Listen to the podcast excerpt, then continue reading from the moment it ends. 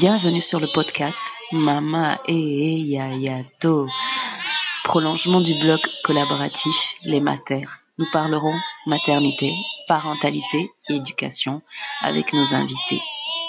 Le nom que nous avons choisi pour notre podcast est une expression utilisée par les enfants au Cameroun pour accueillir leur mère lorsqu'elle rentre à la maison.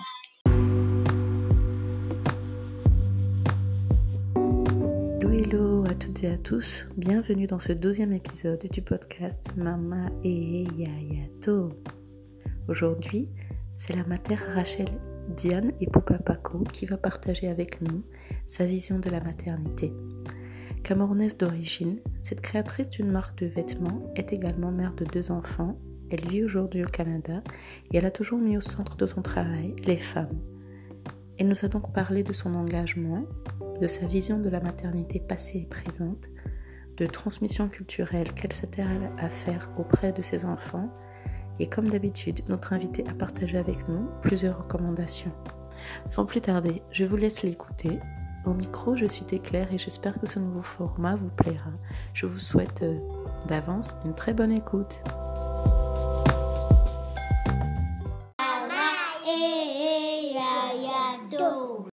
Bonjour, mon nom est Rachel Diane Poupa, je suis camerounaise et je vis à Montréal. J'ai deux enfants, un garçon de 6 ans et une fille de 4 ans. Du point de vue professionnel, je suis entrepreneur social dans le domaine de la conception mode. Je suis également une travailleuse communautaire qui s'intéresse particulièrement aux questions de conditions féminines. Parle de la place des femmes dans ton travail.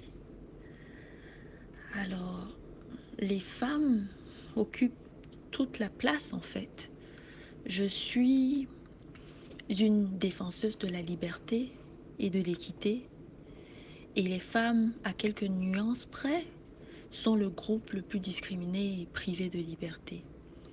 Donc, une façon pour moi de voir le monde comme je pense qu'il devrait être, euh, c'est d'appliquer une lunette féministe, intersectionnelle, à tout ce que je prends comme engagement qu'il soit professionnel ou personnel. Et donc par conséquent, beaucoup de ce que je fais aujourd'hui tourne autour de la condition féminine. Quelle vision avais-tu de la maternité et qu'est-ce que devenir mère? T'a montré par rapport à la vision que tu avais hmm. ah, Pour moi, je dirais que mon univers a été complètement chamboulé. Une fois que je suis devenue mère,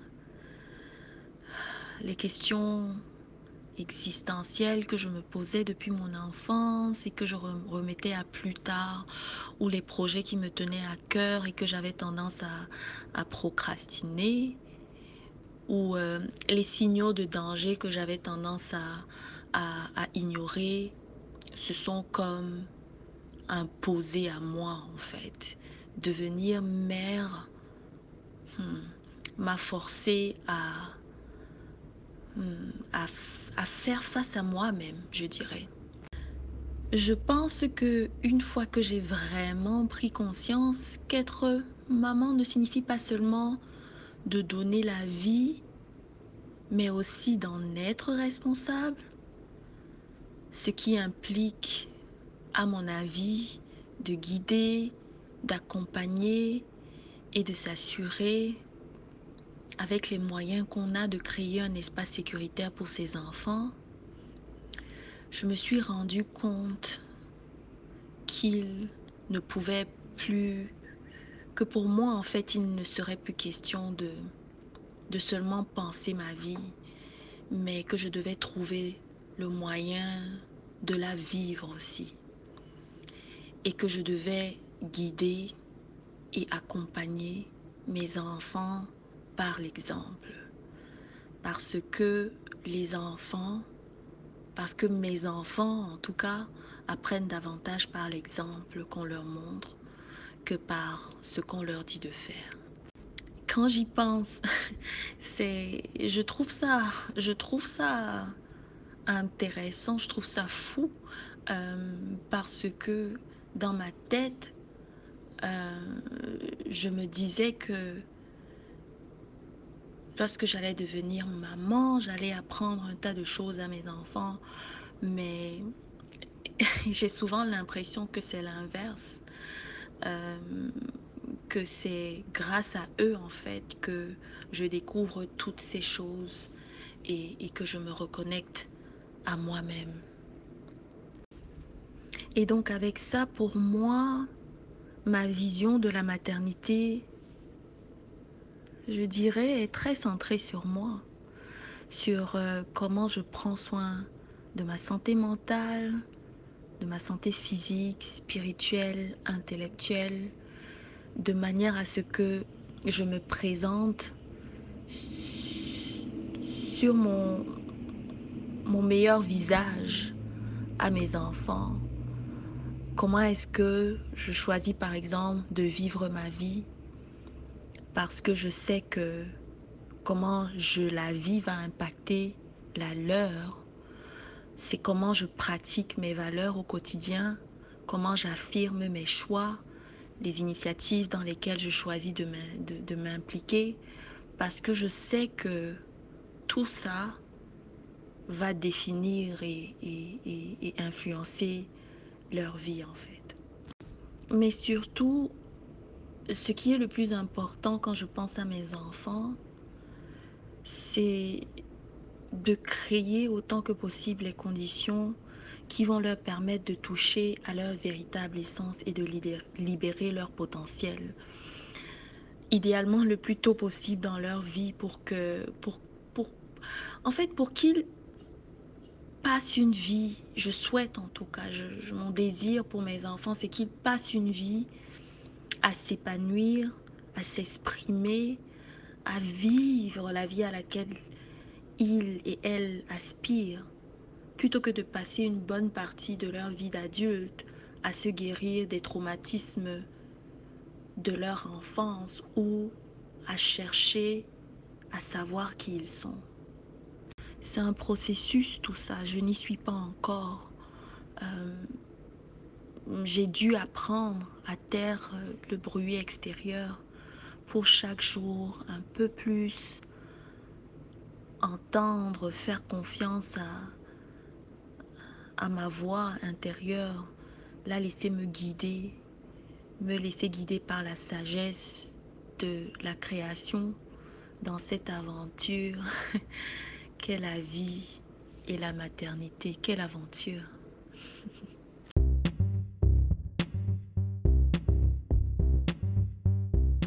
Petite interruption des programmes. La question qui va suivre a toute son importance. J'ai rencontré Rachel Diane au Sénégal et nous avons toutes les deux grandi au Cameroun. Nous vivons actuellement toutes les deux au Canada et Rachel est devenue mère au Sénégal et moi ici au Canada. Des expériences euh, différentes et pourtant similaires sur plusieurs points. À l'écoute de ces réponses, j'ai eu un écho à mon histoire et à celle de plusieurs femmes d'origine africaine qui ont grandi sur le continent africain et qui vivent désormais ici au Canada avec leurs enfants. Le partage de Rachel vous parlera sans doute et qui sait, l'écho que vous y trouverez, comme moi, vous aidera peut-être sur certains plans. Quels sont les challenges de ma vie à Montréal? Être maman à Dakar et être maman à Montréal, quelles sont les différences? Alors, euh, je dirais pour moi, c'est vraiment difficile de comparer euh, ma, vie ma vie de maman à Dakar et ma vie de maman ici, parce qu'il s'agit de deux réalités tellement différentes. Et, puis il y a aussi qu'à Montréal, je suis devenue mère célibataire. Et donc, c'est des points à, prendre en compte dans mon analyse, dans mon analyse de, de, ma réalité à, à, Montréal ou à Dakar. Mais je dirais ce qui ressort le plus pour moi, c'est euh, la vie sociale, la différence de, au niveau de la vie sociale et, et du rythme de vie en fait. L'une des choses qui me manque de Dakar, c'est oui, la vie sociale, la proximité avec le monde, cette facilité que j'avais à organiser et créer des moments avec d'autres parents sans aucun protocole. C'était aussi simple que, hey, t'es chez toi, les enfants demandent à voir tes enfants et, à l'autre parent de répondre, oui, venez ou non, je suis pas là aujourd'hui, on essaye plutôt d'organiser ça demain. C'était aussi simple que ça. On n'avait pas besoin de prévoir les calendriers, les agendas.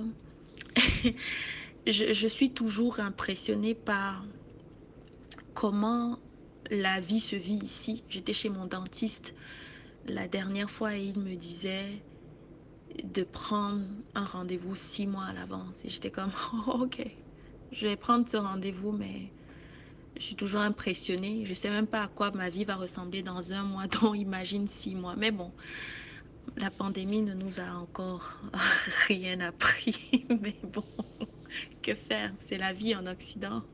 Ici à Montréal, on est plus dans une dynamique euh, individualiste. Trois ans après mon arrivée, je suis encore en train de, m'habituer au rythme rapide de la vie ici. Je trouve euh, que j'ai beaucoup moins de temps pour moi. La fatigue euh, est une constance. La fatigue est une réalité présente pour tous les parents, mais je trouve que qu'elle est beaucoup plus présente ici. Euh, par contre, je dirais que même si cela a un coût, ici à Montréal, j'ai découvert la paix que cela procure d'avoir euh, une aide efficace et adaptée pour ses enfants. À Dakar, j'ai eu beaucoup de mal à, à, que à trouver cela et ça a été une, une source de stress pour moi et un obstacle pour la reprise euh, d'une activité professionnelle. Donc ici, les personnes à qui je confie mes enfants sont formées à l'enfance, ils s'y connaissent en nutrition, euh, au premier secours, etc. Et pour moi, ça fait une réelle différence parce que je suis tranquille lorsque je laisse mes enfants à la garderie, à l'école, à une babysitter. Je sais qu'elle saura quoi faire, où elle, elle, elle, ouais, elle, elle, fera les meilleurs choix en fait euh, pour mes enfants. En tout cas, je suis tranquillisée par le fait qu'elle ait eu une formation et que et qu'il y a comme une comment dirais-je ça? Il y a un cadre en fait qui est qui est créé pour cela. Euh, et, un cadre et ce cadre là me sécurise. Euh, et puis je sais aussi que les enfants sont bien accompagnés euh, de manière générale. Ils sont dans un cadre sécuritaire, ils sont stimulés de la manière dont ils ont besoin, on leur accorde une attention, ils ont des outils à leur portée que je n'aurais pas nécessairement pu leur offrir euh, s'ils avaient été avec moi au quotidien ou en longueur de journée. Je dirais que c'est une, différence énorme pour moi entre ma vie à Dakar et, et celle à Montréal. Comment ou avec quel outil transmets-tu ton héritage culturel à tes enfants? Je pense encore une fois qu'il est question d'incarner et de vivre, de célébrer au quotidien ces valeurs et qui on est. Pour moi, c'est le moyen que je trouve le plus efficace pour mes enfants. Je, m'en suis rendu compte euh, lorsque mon fils m'a dit un jour qu'il n'avait pas envie d'être noir, qu'il ne voulait pas être noir. Et, et ça m'a brisé le cœur.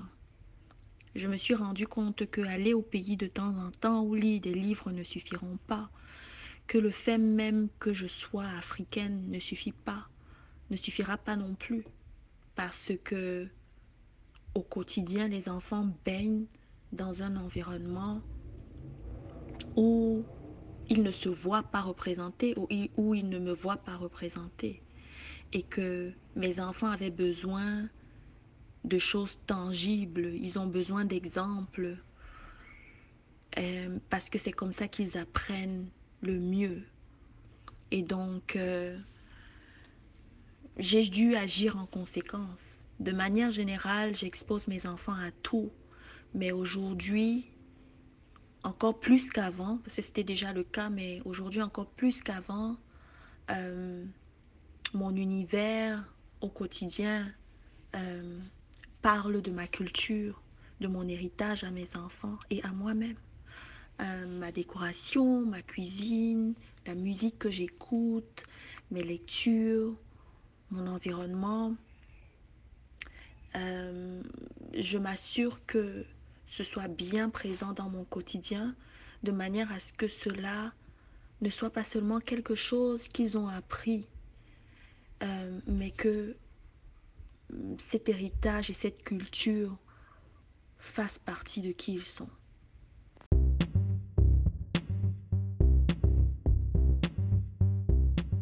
La séquence qui va suivre, je vous conseille de prendre une feuille et un stylo ou un crayon, ce que vous voulez, mais surtout de quoi noter, parce que Rachel nous a gâtés avec des recommandations de livres pour enfants. Quelles sont les recommandations de lecture, profils, films, livres autour de la maternité, parentalité ou des femmes? Euh, Je dirais que ça varie vraiment en fonction des thèmes du moment avec les enfants et je m'adapte aux besoins des enfants. Euh, en ce moment, mon fils aime beaucoup Tata Storytime. Euh, J'adore le concept. Euh, il se trouve sur YouTube, Tata Storytime. Euh, euh, mon fils est à un moment où il avait, euh, il avait tout juste envie de faire comme les autres et de s'identifier aux enfants et à tout le monde, mais dans un environnement justement où il ne ressemble pas à tout le monde. Euh, ce livre qui est devenu un de ses préférés, Only One You de Linda Kranz, euh, est un livre que je recommanderais. Il a aussi beaucoup de questions autour de, de Dieu. Et puis je lui lis Pour te parler de Dieu, je te dirai. C'est un livre euh, de Marie-Agnès Gaudra et une, une, illustration de Ulysse Wenzel. J'espère que je lis bien. Alors pour des soirées euh, super animées, les soirées de fou rire, euh, mes enfants adorent euh, la série Elephant and Piggy. Et, moi aussi d'ailleurs, on s'amuse beaucoup avec ces livres-là. J'ai commandé, euh, moi j'avais commandé euh, les contes d'Amadou Kumba, qui sont des contes avec lesquels j'ai grandi, que, des, que les enfants aiment aussi beaucoup. Et on est encore, je, je les redécouvre en même temps qu'ils les découvrent en ce moment et euh, ça fait vraiment plaisir. J'ai commandé aussi le livre euh, Fleury Neige et la Panthère de Fleury Leclerc, une Camerounaise. C'est un beau livre euh, euh, qui parle de l'univers camerounais. Euh, et puis j'aime aussi les références et la cohabitation du monde animal et du monde des vivants qui est très présent dans les contes et, l'univers camerounais. Ça m'a rappelé les contes avec mon grand-père et ma grand-mère au village euh, pendant mon enfance. Alors, les, livres, euh, l'un des livres qui a, beaucoup aidé mes enfants pendant la période de séparation, euh, c'était Mes deux maisons de Claire euh, c'est des livres que les enfants ont beaucoup aimés et ça reste toujours aussi l'un de leurs préférés. Je vais finir avec ça parce que sinon, comme j'ai dit, ça dépend vraiment du moment et on a une maison de, de, de de, lecteurs. Mais mes enfants sont des métis québécois, donc euh, je tiens quand même aussi à ce qu'ils aient un lien avec euh, leur, euh, leur culture québécoise. Et puis j'essaie, j'essaie, j'ai cette série euh, de quatre légendes québécoises euh, qui, sont, vraiment intéressantes et ça parle du bonhomme 7 heures, Alexis le trotteur, la chasse-garderie et la dame blanche euh, qu'ils aiment aussi beaucoup. Et pour terminer avec mon, actualité du moment, ma marque Nyongo vient de sortir sa nouvelle collection authentique visible sur euh, son site internet euh, www.nyango.ca. Nyango qui s'appelle N-I-A-N-G-O. Vous pouvez commander en ligne et être livré. Vous pouvez aussi euh, suivre la marque sur les réseaux sociaux Instagram, aérobase, Nyango Online et puis sur Facebook, tout simplement Nyango. En ce moment, j'ai aussi une campagne de sociofinancement en cours sur la plateforme Ulule pour un projet d'art communautaire sur euh, le thème de la violence conjugale. Vous pouvez trouver le projet sur la plateforme en recherchant projet d'art communautaire violence conjugale. Alors, toute forme de contribution, qu'elle soit financière, partage, communication autour de la campagne serait vraiment appréciée. D'avance, je vous remercie et merci encore pour, pour cette euh, opportunité d'éclair. Au revoir.